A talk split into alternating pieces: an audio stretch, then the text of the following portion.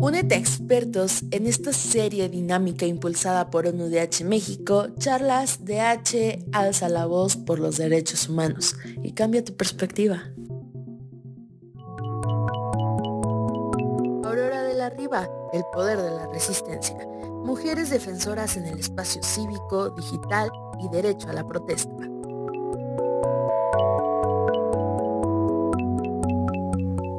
Hola, ¿qué tal? Muy buen día a todas y a todos.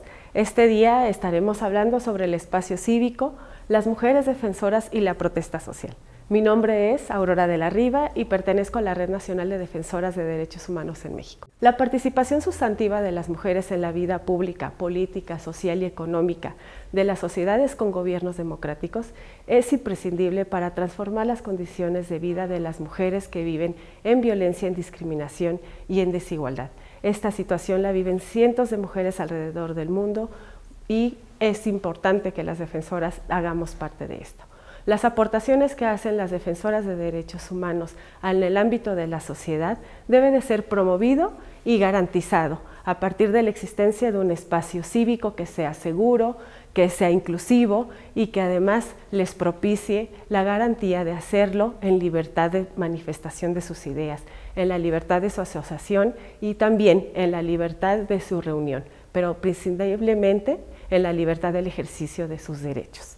En este sentido y en este contexto debemos decir que las mujeres defensoras han hecho un gran trabajo al aportar en la construcción de políticas públicas que impactan directamente en nuestras vidas y en nuestros territorios.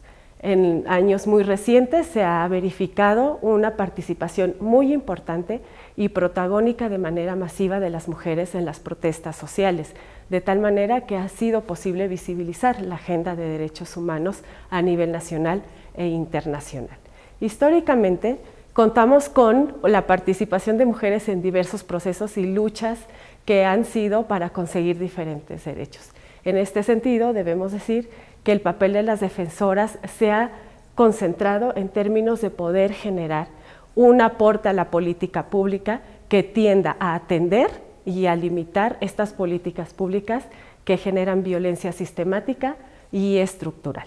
También debemos decir que evidentemente esta historia no ha sido fácil, ya que en el ejercicio de este derecho a la protesta social también ha existido una represión derivado de que esta acción pública de las mujeres constituye evidentemente una transgresión al postulado patriarcal que ha querido delegar al ámbito del doméstico a las mujeres.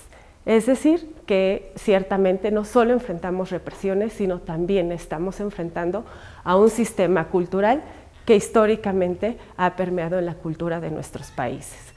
Debemos recordar que no apenas hace unos cuatro años, en 2019, mientras un grupo considerable de mujeres jóvenes se manifestaron en la vía pública ante la violación de una adolescente por parte de policías de la Ciudad de México, el resultado fue que la cobertura mediática se limitó a centrarse en los daños que se generaron en la vía pública y quedó despolitizada totalmente la agenda y la demanda legítima de estas mujeres por el hecho de pedir justicia y no impunidad en el caso. También debemos de reconocer que existen gobiernos, que existen intereses económicos y también fundamentalismos religiosos que se han encargado de establecer ciertas estrategias con el fin de desprestigiar a las defensoras, a las activistas y a las feministas, colocándolas y poniéndoles etiquetas, hablando de ellas como unas desestabilizadoras, como unas ruidosas y por supuesto quitando la carga política de nuestra agenda de defensa de derechos humanos de las mujeres. En este sentido hablamos de un catálogo diverso de agresiones que se dan en el ámbito de la protesta social. Este catálogo va desde actos que tienen que ver con detenciones arbitrarias, con desapariciones, con robos, con lesiones, con tocamientos e incluso casos de violencia sexual. También aquí, en este sentido, debemos recordar a nuestras compañeras manifestantes del Estado de México de Atenco, que quienes fueron sujetas de violencia sexual y que posteriormente se pudo comprobar que lo que había sucedido en este caso era una medida de control social en estos contextos de protesta social para reprimir la libertad de expresión y la libertad de reunión. debemos en este sentido también plantearnos cuál es el desafío de la participación entonces de las mujeres en estos contextos de protesta social. Y por supuesto que el desafío ante estos hechos de represión es inevitablemente el que ellas todas podamos seguir participando de estos espacios en la esfera pública. Porque pues los gobiernos están y tienen a su, disposición distintos medios y distintos mecanismos con el fin de quitarnos ese derecho, ¿no? Y con el fin de generar entre nosotras, evidentemente, un miedo o un temor a la participación. Por último, y con esto concluyo, es de decir que los estados están obligados internacionalmente a la protección y la protección de un espacio cívico en el que la participación de las mujeres pueda hacerse de manera libre y segura.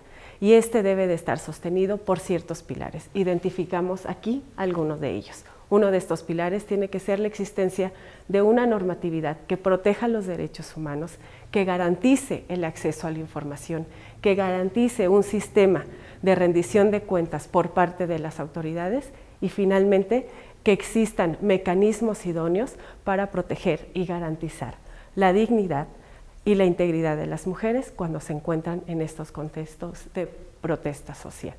Finalmente, decir que las mujeres no nos manifestamos por gusto ni por hobby. Nos manifestamos siempre en contra de la violencia, en contra de la desigualdad y en contra de este sistema patriarcal que ha permitido este sistema de desigualdades entre nosotras. Y como se dice, otros mundos sí son posibles.